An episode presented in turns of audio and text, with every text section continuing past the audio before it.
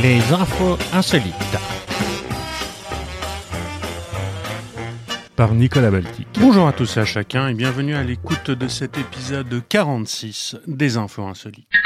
Parlons d'amour, comme le raconte le quotidien italien La Stampa. Cet habitant de Turin avait un enfant avec son épouse, mais il entretenait aussi une relation avec une autre femme. Relation dont il ne se cachait pas et ce qui explique sans doute la suite. Lors de son décès, c'est sa maîtresse qui est venue identifier son corps puisque son épouse était en voyage et l'amant a rapidement fait valoir ses droits en invoquant les liens qui l'unissaient aux disparus et à leurs projets d'avenir. Elle était liée à cet homme par une espérance de vie commune. Il y avait une vraie intensité dans les sentiments. Ils cohabitaient, indique son avocat, maître Gino Arnone. L'amende précise d'ailleurs à la Stampa que l'homme avait mis en place une sorte de garde alternée. Trois jours avec moi, quatre avec la famille. et la maîtresse, aussi bien que l'épouse dite légitime, ont toutes les deux été indemnisées par les assurances. Drame de la consommation. Le géant américain de la distribution Target a annoncé vendredi la suspension temporaire des ventes de certaines cartes de collection, notamment les cartes Pokémon dans ses magasins par souci de précaution face à la frénésie parfois violente des clients. La sécurité de nos clients et de nos équipes est notre première priorité, a indiqué l'enseigne dans un communiqué. Par souci de précaution, nous avons décidé la suspension temporaire des ventes de cartes de collection MLB NFL, NBA et Pokémon dans nos magasins à partir du 14 mai, ajoute le groupe, précisant que ces articles pouvaient toutefois toujours être achetés en ligne. Une altercation violente au sujet des cartes à collectionner sur un parking d'un Target de l'État du Wisconsin la semaine dernière a sans doute motivé la décision de l'entreprise. Quatre personnes ont été arrêtées le 7 mai pour avoir agressé un homme de 35 ans qui avait sorti une arme pour se défendre sans qu'aucun coup de feu, hein, toutefois, ne soit tiré, a indiqué la police au journal Milwaukee Journal Sentinel. Ça fait bientôt 15 ans que j'ai 10 ans. Ça paraît bizarre, mais si tu me crois pas, hey, t'as ta gueule à la récré. Populaire dans les cours de récréation dès sa sortie en 96, le jeu de cartes à collectionner Pokémon connaît un regain de succès depuis quelques années qui n'a fait que s'accentuer durant la pandémie, hein, selon le site spécialisé Marketplace. Des images circulant sur les réseaux sociaux font ainsi état de dizaines de paquets de céréales éventrés dans l'espoir de trouver des cartes et des files d'attente dès l'aube devant des supermarchés Target qui les commercialisent. Une boîte de cartes Pokémon de 99 s'est ainsi vendue 666 000 dollars en février sur le site d'enchères Golden Auction, tandis que la vente à l'unité de certaines cartes rares, comme celles certaines hein, du Pokémon Dracofeu, peuvent atteindre plus de 300 000 dollars. La flambée des prix est en partie nourrie par les stars de l'Internet, semble-t-il, comme certains YouTubeurs, comme Logan Paul, 26 ans, qui s'est vanté d'avoir dépensé près de 2 millions de dollars pour des cartes Pokémon dans une vidéo. Face à la frénésie, Target avait commencé par limiter le mois dernier les ventes de cartes de collection, que l'achat d'un paquet par personne et a été obligé de passer à la vitesse supérieure. Une autre façon de voir l'éternité. Dracula de quoi être jaloux? En effet, des centaines de personnes se sont pressées euh, ce week-end devant son château de Bran, hein, dans le centre de la Roumanie, pour une piqûre séduite non pas par son charme, mais par la possibilité de se faire vacciner contre la Covid-19. Mes baisers froides dans le cou, aux pleines lunes de cinéma. Je fais des trous, des petits trous, encore des petits trous. Je suis le poinçonneur de l'au-delà. Suis venu visiter le château avec ma famille. Quand j'ai vu l'affiche, j'ai pris mon courage à deux mains et accepté de me faire piquer, a déclaré à l'AFP Liviu Nekula, un ingénieur âgé de 39 ans. Comme lui, toutes les personnes s'étant faites vacciner ont reçu un diplôme attestant de leur témérité et responsabilité, ainsi que la promesse d'être accueillis au château pendant les 100 prochaines années. Nous ciblons surtout les touristes qui sont venus passer le week-end dans la région, mais les locaux et les employés du château sont aussi les bienvenus, a indiqué le directeur du marketing Alexandro Priscu. Une visite de la salle des tortures, abritée par cette forteresse dont les fondations étaient posées par des chevaliers teutoniques en 1211, est également prévue pour ces téméraires. Niché dans une vallée brumeuse des Carpates, le château de Bran est associé au prince sanguinaire romain du XVe siècle Vlad Tepes, l'empaleur, qui a inspiré hein, le personnage de Dracula et l'écrivain irlandais Bram Stoker, même s'il il n'y a sans doute jamais séjourné. Offert en 1920 par les autorités locales à la reine Marie de Roumanie, le château perché sur un rocher avait été confisqué par les communistes en 48, avant d'être restitué en 2006 à Dominique de Habsbourg, héritier de l'ancienne famille royale. Désireuse de convaincre le plus grand nombre de Roumains de se faire vacciner, les autorités ont multiplié ces derniers jours les Vaxi Drive dans plusieurs grandes villes et organisé des marathons vaccinatoires ouverts 24 heures sur 24 à la Bibliothèque nationale et à la salle du Palais, au Grand Auditorium de Bucarest. Ces centres sont destinés à tous ceux qui veulent faire vacciner mais réchignent à prendre le rendez-vous en ligne, a déclaré euh, Béatrice Mahler, directrice de l'hôpital Marius Nasta de Bucarest, venue aider des dizaines de médecins et infirmiers à pied d'œuvre à la salle du Palais dans la nuit de samedi à dimanche. On ne sait pas ce qu'en pensent les vampires. Papa, je veux boire un coup. Encore? Oui, un tout petit coup. Ah, tu me fous la trouille. Bon, bah, un dernier, avant que le jour se lève alors. Vaccination toujours aux États-Unis. L'arrivée de Joe Biden à la Maison-Blanche a marqué le début d'une vaccination de masse. Hein. Vous le savez, durement touché par la crise sanitaire, le pays de l'oncle Sam a mis les bouchées doubles afin de tourner au plus vite la page du Covid-19. Sauf que il semblerait que la cadence de vaccination ralentisse depuis début mai. Alors aux grands mots, les grands remèdes pour vaincre les réticences d'une partie des Américains pour se faire vacciner, on n'hésite pas à proposer des récompenses. Hein. Je vous en parlais la semaine dernière avec des beignets, des, des bières, des pizzas, des sachets de pop-corn qui sont offerts contre une dose de vaccin. Certains États sont encore passés à la vitesse supérieure. Hein. Le gouverneur du Maryland, Larry Hogan, avait annoncé euh, que les employés de l'État recevraient 100 dollars s'ils se faisaient vacciner. Et c'est une offre qui est valable pour les 18 mois à venir et rétroactive. En Virginie occidentale, où la vaccination est ouverte à partir de 16 ans, le gouverneur Jim Justice offre lui 100 dollars en bon d'épargne aux 16-35 ans. Dans le Michigan, des cartes cadeaux de 50 dollars sont offertes aux personnes vaccinées. Autre initiative, hein, des taxis gratuits également mis à disposition des personnes désireuses de se rendre dans un centre de vaccination. Mais le top de cette semaine euh, revient sans discussion possible à l'État de l'Ohio, où le gouverneur Mike DeWine a annoncé la mise en place d'une loterie géante pour les personnes vaccinées contre la Covid-19 avec un prix 1 million de dollars. se promène, elle va s'arrêter.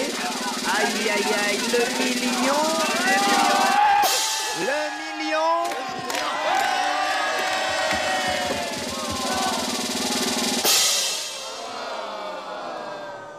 Eh bien, c'est 100 000 francs, c'est une très très belle somme. Je sais que certains diront peut-être de Wine, tu es fou. Ton idée de tirage au sort à un million de dollars est un gaspillage d'argent. Mais le vrai gaspillage à ce stade de la pandémie, quand le vaccin est accessible à tous ceux qui le souhaitent, c'est un décès dû au COVID-19. Et toutes les personnes de plus de 18 ans habitant dans l'Ohio ayant reçu au moins une dose d'un vaccin anti-Covid sont éligibles à ce tirage au sort exceptionnel. Premier vainqueur sera annoncé le 26 mai. Ensuite, il y aura un nouveau gagnant tiré au sort tous les mercredis pendant cinq semaines et décrochera chaque fois la même somme. L'élu a précisé que l'argent sera tiré de fonds fédéraux déjà existants, mis en place pour faire face à la pandémie. En parallèle, l'Ohio organise une loterie similaire à destination des moins de 17 ans vaccinés. Elle permettra aux gagnants de recevoir une bourse complète de 4 ans dans l'une des universités d'État. Pensez ému à tous nos amis qui passent leur soirée, leur nuit, leur matinée sur Doctolib en essayant de décrocher un rendez-vous à force de transpirer. Parlons peu, parlons bien. Romain Leboeuf était-il prédestiné à devenir boucher? Il se pose encore aujourd'hui la question. C'est un avantage de s'appeler Leboeuf et d'être boucher, tout simplement parce qu'au moins on s'en souvient? J'ai des gens qui s'arrêtent devant la devanture et qui voient Romain Leboeuf, artisan boucher. Évidemment, ça les fait marrer, raconte-t-il. Un nom de famille qui a un lien avec le métier de la personne qui le porte. C'est un aptonyme. Hein. Il s'agit d'un néologisme québécois forgé sur les mots apte, approprié, qui convient et onyme le nom, selon la définition donnée par le grand dictionnaire terminologique de l'Office québécois de la langue française. Romain Leboeuf connaît d'autres personnes dans son cas. On a un collègue qui s'appelle Willy Toron et j'ai même souvenir d'un collègue de mon père qui s'appelait Tulane. Bien sûr, les aptonymes ne sont pas réservés qu'aux bouchers. Ainsi, euh, on a pu voir sur TF1 qui a diffusé un reportage récemment qu'ils ont essayé de contacter Monsieur Labrador et Monsieur Crinière qui sont vétérinaires et Madame Biberon qui est sage-femme. Certaines personnes plus connues ont aussi pour nom hein, des aptonymes comme Edith Cresson qui était ministre de l'Agriculture, Benjamin Millepied, danseur. Euh, Michael Gélabal, basketteur, ou encore Fabien Pelouse, euh, ancien joueur de rugby. Sandrine Campez aurait pu s'appeler autrice. Elle a, entre autres, rédigé le petit dictionnaire insolite des aptonymes qui recense, comme son nom l'indique, des personnes ayant pour nom des aptonymes. Est-ce toujours le fruit du hasard? Pas forcément, selon Sandrine. Quand on pose la question aux principaux intéressés, ils reconnaissent que leur nom a joué un rôle dans leur carrière. C'est le cas, par exemple, d'une commissaire divisionnaire qui s'appelle Hélène Dupif. Elle a déclaré qu'elle était très contente de porter ce nom et que si elle s'était appelée autrement, elle aurait peut-être fait autre chose, explique-t-elle. Personne, porter un aptonyme est un atout. En revanche, pour d'autres, euh, le nom de famille est plus difficile à porter. C'est le cas de Laurent Picmal, qui est infirmier Pique mal, pique bien, hein, sourit sa patiente. On parle alors de contre-aptonyme. C'est pas de chance, hein. à l'école d'infirmière, il y avait la monitrice qui me disait euh, Vous n'avez pas choisi le métier qu'il faut quand même. Hein. Et puis finalement, bon, 31 ans après, ça le fait, affirme-t-il. Et si les noms de famille décourageaient l'évocation, la France aurait pu se priver de trois médailles olympiques. Mais heureusement, David est loin d'être douillet.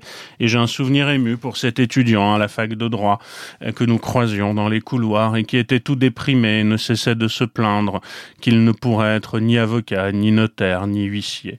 Lorsque nous lui demandions pourquoi, il avouait s'appeler Dotel et jurait qu'il n'assumerait pas. Il faudrait qu'on passe voir aussi Bérangère le protozoaire et Carlos l'albatros et Abdul la moule et Barnabé le scarabée et Riton le raton et Théophile la drosophile et Caisse d'épargne l'écureuil et Francis Huster le mauvais acteur.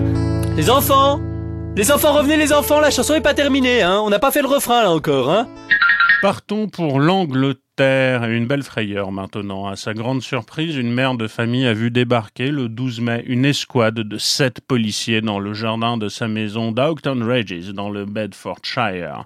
La raison, des voisins paniqués avaient signalé la présence d'un cadavre recouvert d'un sac poubelle, raconte le Daily Mail.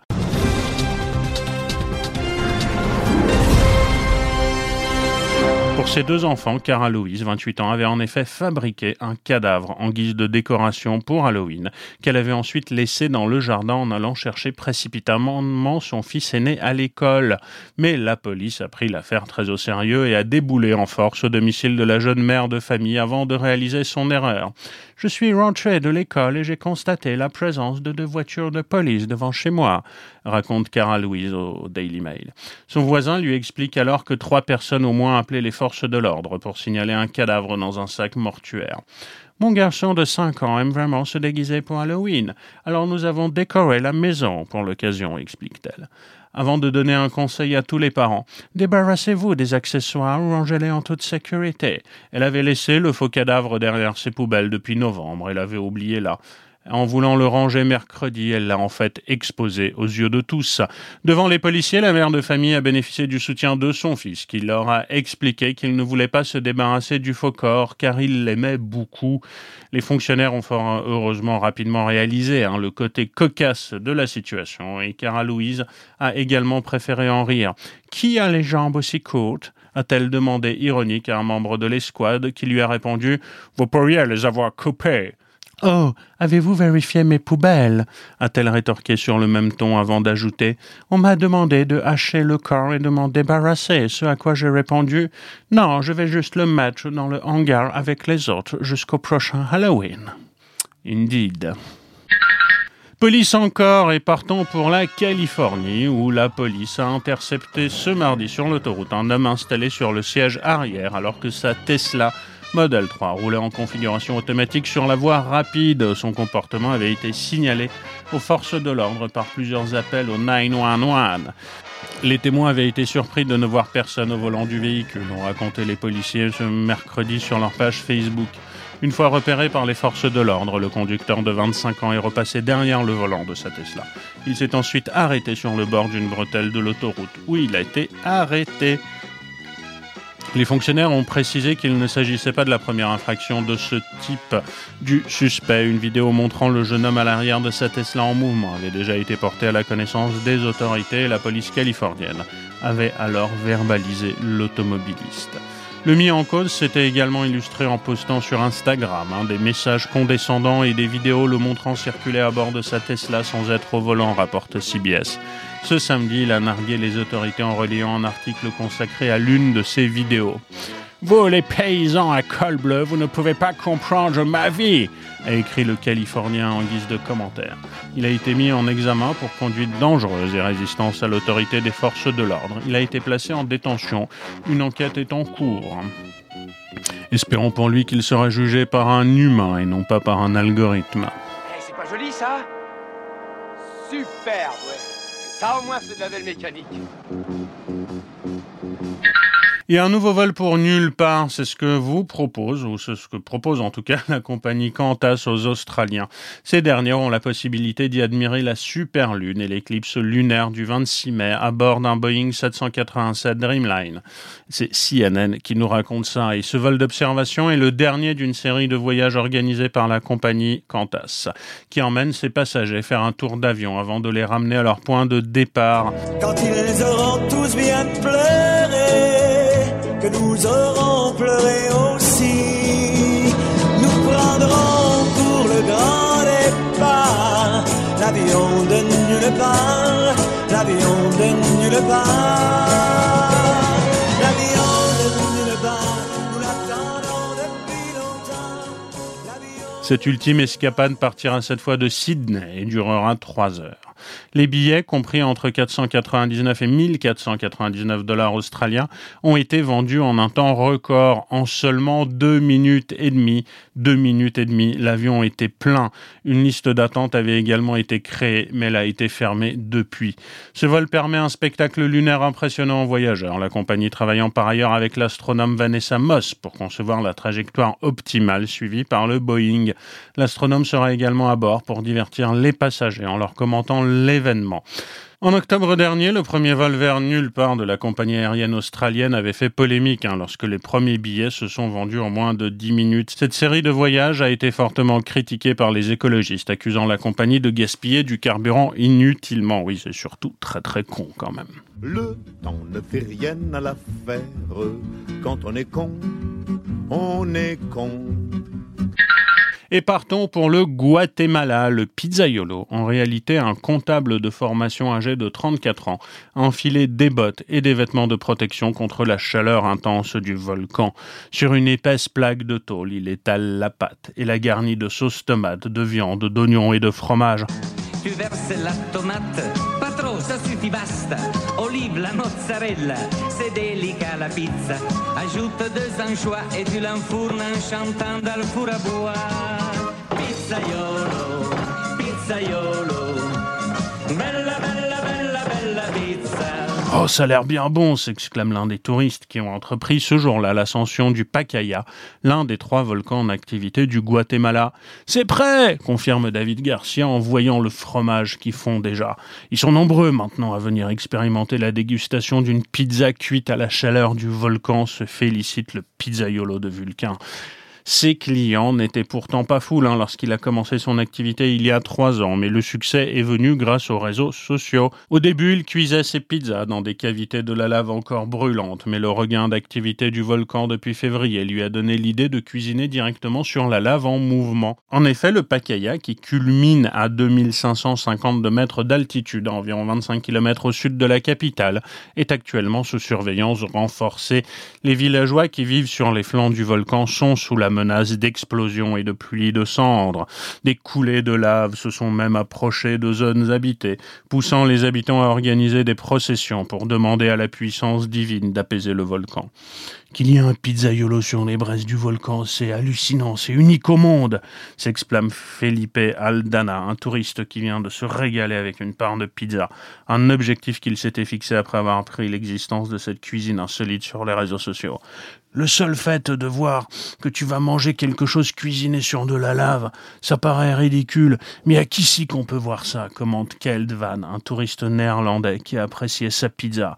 Elle était très bonne et avait un croustillant magmatique. Magmatique, oui, c'est cela. Ali Abbas est un coiffeur pakistanais au savoir-faire pour le moins original. Il ne recule devant aucun outil pour offrir à ses clients la plus ébouriffante des coupes de cheveux. Dans un pays pourtant plutôt conservateur en matière de mode, comme en d'autres domaines, le style assez déconcertant d'Ali connaît pourtant un vif succès auprès de ses clients, dont certains n'hésitent pas à venir d'aussi loin que l'Allemagne pour découvrir son salon de l'AERE. Merci coiffeur. C'est déjà pas marrant de se faire tripoter le crâne par quelqu'un qui n'est pas nécessairement de votre milieu. Mais qu'on ne nous demande pas de surcroît de servir de réceptacle aux états d'âme capillicole. Capillicole. Capillicole, mon petit Louis, du latin capillaris, le cheveu, et licole, qui vient de l'arabe licole, l'ossature. Exemple, licole des fémurs. Ali taille en effet la chevelure au hachoir avec l'aide d'un marteau ou d'une planche à découper, éclaircit une crinière trop épaisse avec des débris de verre ou met le feu aux cheveux de ses clients grâce à un chalumeau pour leur donner du volume. Je me suis dit qu'il fallait faire quelque chose de différent pour attirer plus de clients, raconte-t-il. Au début, j'ai essayé sur des cheveux artificiels, puis après m'être entraîné pendant quelque temps, j'ai essayé sur un client et il a beaucoup aimé. Après cette première expérience en 2016, elle y a réussi à convaincre d'autres clients de passer outre leur réticence initiale, tu m'étonnes, et il a connu depuis un gros succès. J'ai insisté sur la longueur, il a dit du calme, chère cliente. Soyez tranquille, ayez pas peur, je vais vous rendre époustouflante. Il a dit, je connais mon art, laissez-moi faire, vous allez voir. Je vais vous faire un look d'enfer, on va vous prendre pour une star. Il semblait tellement convaincu que je lui ai dit, je te fais confiance j'ai pris place avec ma revue en essayant de garder le silence. Sa réputation s'est étendue bien au-delà de Lahore. Originaire d'un petit village pauvre de la province centrale du Pendjab, il est apparu dans des émissions télévisées et a participé à des séances de photos de mode. Il y a une bonne réponse de mes clients qui avaient très peur au début, ajoute Ali, auquel des cheveux hirsutes et frisotants et des manières un brin excentriques donnent un air de savant fou. Il fait payer 2000 roupies pour ses coupes farfelues et 1000 pour les plus classiques aux ciseaux. Je me sens complètement relax et à l'aise, assure Ali Sakin, un client pendant qu'elle lui allume le chalumeau sur son crâne. Le salon accueille une large clientèle de femmes qui doivent payer 500 roupies de plus pour des coupes plus stylisées. Je me suis fait couper les cheveux trois fois dans ce salon, dit l'une d'elles, à Roche bâtie. Je préfère si c'est fait avec un hachoir, car mes cheveux poussent vite après. Oui, vous qui n'êtes que témoin de notre retour hystérique,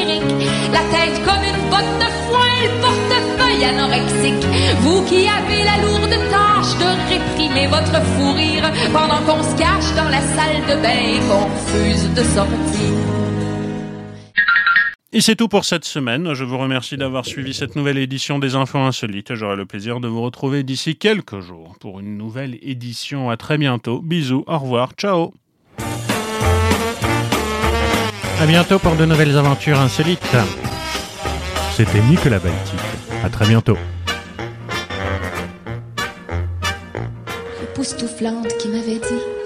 Et pour époustoufler ça, oui, j'époustouflais en Jésus-Christ. Je me suis étudiée dans le miroir en petite culotte en levant les bras. J'ai jamais réussi à voir la ressemblance avec Claudia. J'ai annulé mon rendez-vous de peur que le gars soit asthmatique.